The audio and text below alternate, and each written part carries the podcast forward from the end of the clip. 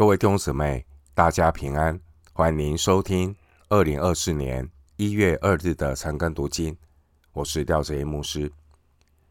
今天经文查考的内容是马可福音第一章十六到三十四节。马可福音第一章十六到三十四节内容是主呼召门徒及公开的服事。首先，我们来看马可福音第一章十六到二十节。耶稣顺着加利利的海边走，看见西门和西门的兄弟安德烈在海里撒网。他们本是打鱼的。耶稣对他们说：“来跟从我，我要叫你们得人如得鱼一样。”他们就立刻舍了网，跟从了他。耶稣稍往前走，又见西皮泰的儿子雅各和雅各的兄弟约翰在船上捕网。耶稣随即招呼他们，他们就把父亲西庇太和雇工人留在船上，跟从耶稣去了。十六到二十节记载主呼召第一批的门徒。十六节的加利利海。又名格尼萨勒湖，路加福音五章一节，也叫做提比利亚海。约翰福音六章一节，二十一章一节。古时加利利海原名叫做基尼列湖，民数记三十四章十一节。加利利海捕鱼业昌盛，人口密集，许多村庄。环绕湖而立。传统上，犹太人都称加利利湖为加利利海。西门和安德烈这两位是伯赛大人，约翰福音一章四十四节。但他们已经搬到加百农定居。二十九节。十六节的西门是个犹太的名字，而安德烈却是希腊化的名字。透过名字来源的多元性，反映了加利利地区那种混杂的文化。主耶稣给西门起的名字彼得，也是希腊的名字，是亚兰文基法翻译过来的，意思是磐石。约翰福音一章四十二节。透过取名字，表明主耶稣的。先知性。经文十七节，彼得和安德烈这两个人，他们原来是施洗约翰的门徒。主耶稣对他们有过第一次的呼召，约翰福音一章三十五到四十二节。但是呢，后来他们仍然维持捕鱼的工作。现在是主第二次呼召彼得与安德烈。这次的呼召乃是进入全时间跟从主的服事。主要他们放下世界上的工作，进入全时间传道的服事，把人带进神的国度。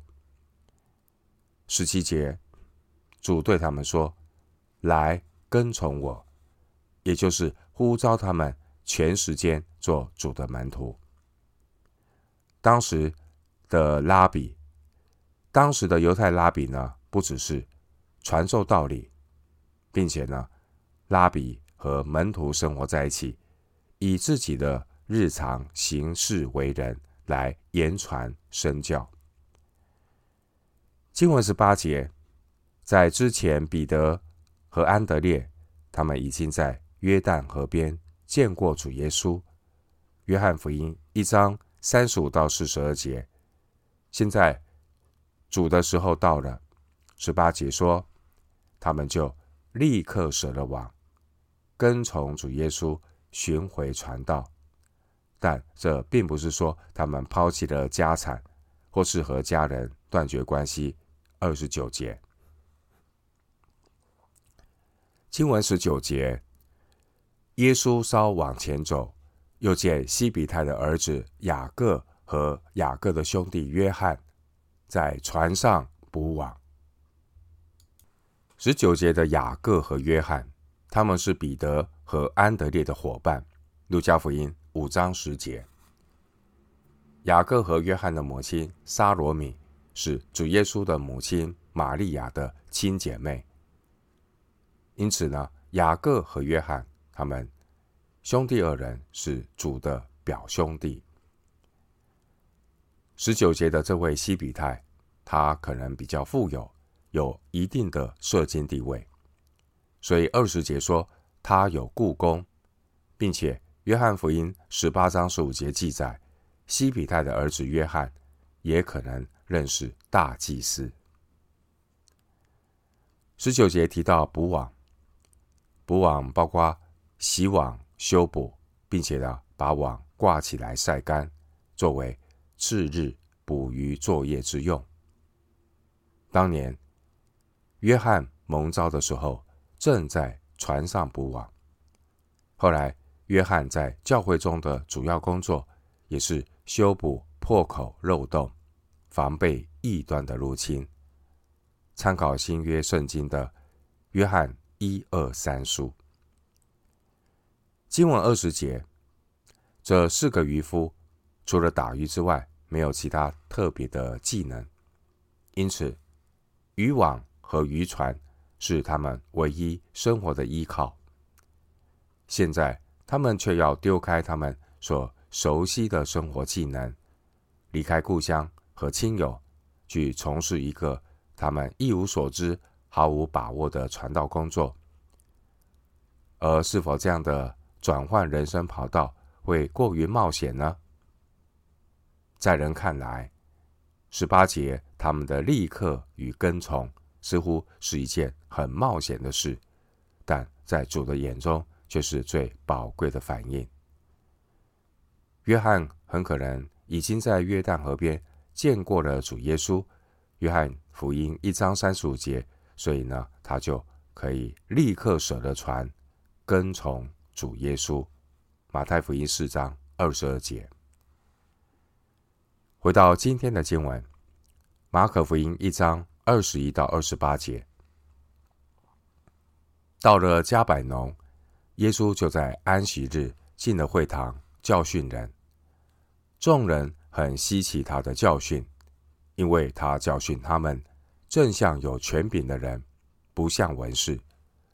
在会堂里，有一个人被污鬼附着，他喊叫说：“拿撒勒人耶稣，我们与你有什么相干？你来灭我们吗？我知道你是谁，乃是神的圣者。”耶稣责备他说：“不要作声，从这人身上出来吧。”污鬼叫那人抽了一阵风。大声喊叫，就出来了。众人都惊讶，以致彼此对问说：“这是什么事？是个新道理啊！”他又权柄吩咐乌鬼，连乌鬼也听从了他。耶稣的名声就传遍了加利利的四方。经文二十一到二十八节内容是耶稣在会堂赶鬼。二十一节的加百农位于加利利海的北边。主耶稣曾经有一段时期在加百农居住，并且传道。马太福音九章一节，马太福音十一章二十三节。二十一节的会堂，这是犹太人被掳到巴比伦以后才开始有的。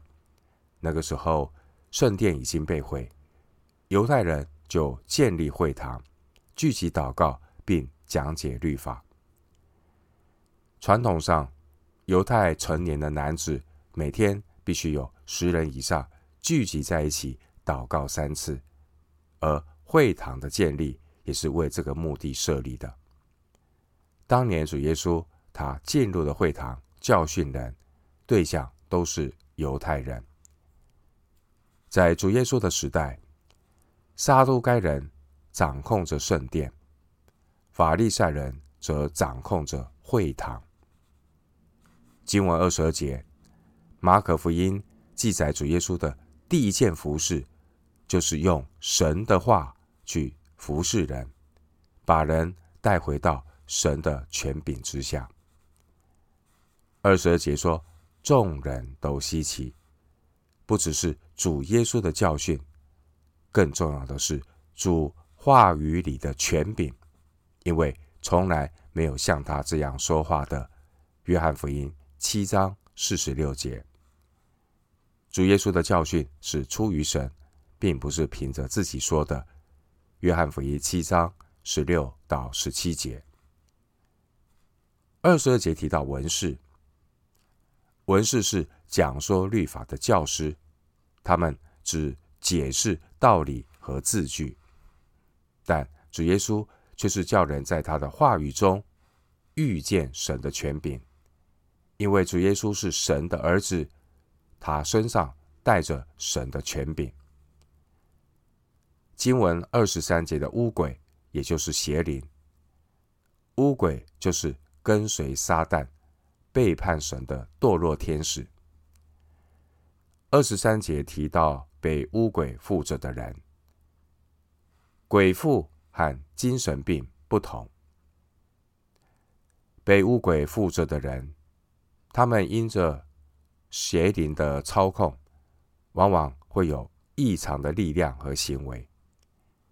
一个被污鬼附着的人，他竟然还能够在犹太人的会堂里敬拜神。二十三节，一直到他遇见的主耶稣，他才显出的他的鬼模鬼样。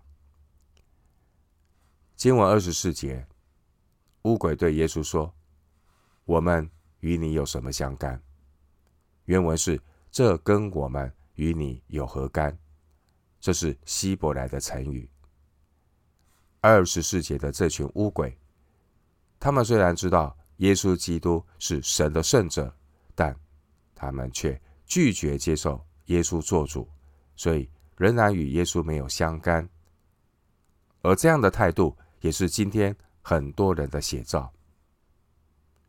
许多人虽然承认宇宙中有神，但却不愿意让神来干涉他们的人生。雅各书二章十九节说：“鬼魔也信，却是战惊，因为鬼魔的知识并没有伴随着性望爱。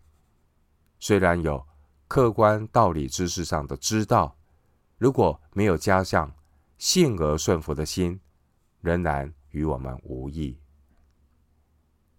二十四节，乌鬼先自称我们，后来自称我。二十四节，可能那个人里面有许多的污鬼，并且由其中一个污鬼代表他们说话。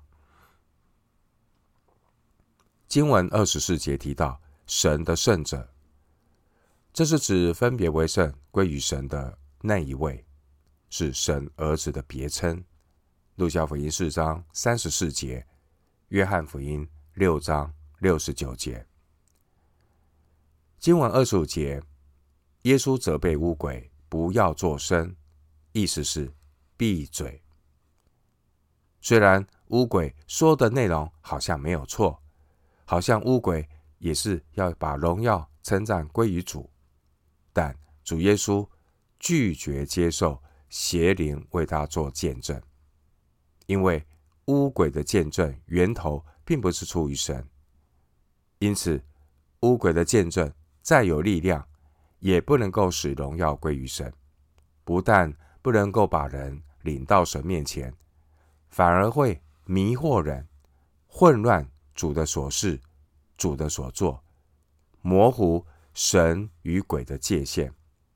导致的结果就是使人接受鬼的作为，让主耶稣被亵渎。亵渎主耶稣是靠着鬼王赶鬼，三章二十二节。因此，一切掺杂的见证和荣耀，主都不会接受。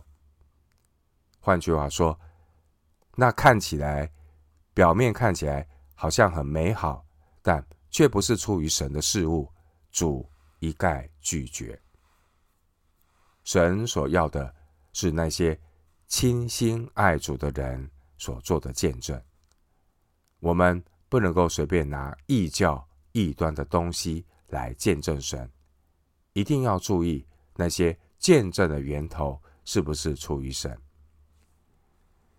主耶稣的赶鬼是以权柄赶鬼，并不需要复杂的咒语。主耶稣只需要责备，就能够显出神儿子的权柄。经文二十六到二十七节，圣经记载主耶稣开始的第二件服事，就是运用神的权柄，要把人从黑暗的权势下释放出来。叫人得着真理的自由，享受神所赐的安息。在马可福音中，神迹的主要功用是要为主耶稣弥赛亚权柄做记号。神迹也是彰显主的慈爱和怜悯。四十一节，神迹也是神国度来临的兆头。马可福音三章二十六节。回到今天的经文，马可福音一章二十九到三十一节，他们一出会堂，就同着雅各、约翰进了西门和安德烈的家。西门的岳母正害热病躺着，就有人告诉耶稣。耶稣近前拉着他的手，扶他起来，热就退了。他就服侍他们。经文二十九节内容是耶稣医治西门的岳母。当时西门彼得的家距离加百农的会堂并不远。哥林多前书九章五节告诉我们，西门彼得的妻子曾经和彼得在传道旅行过程当中陪伴彼得同行。经文三十到三十一节，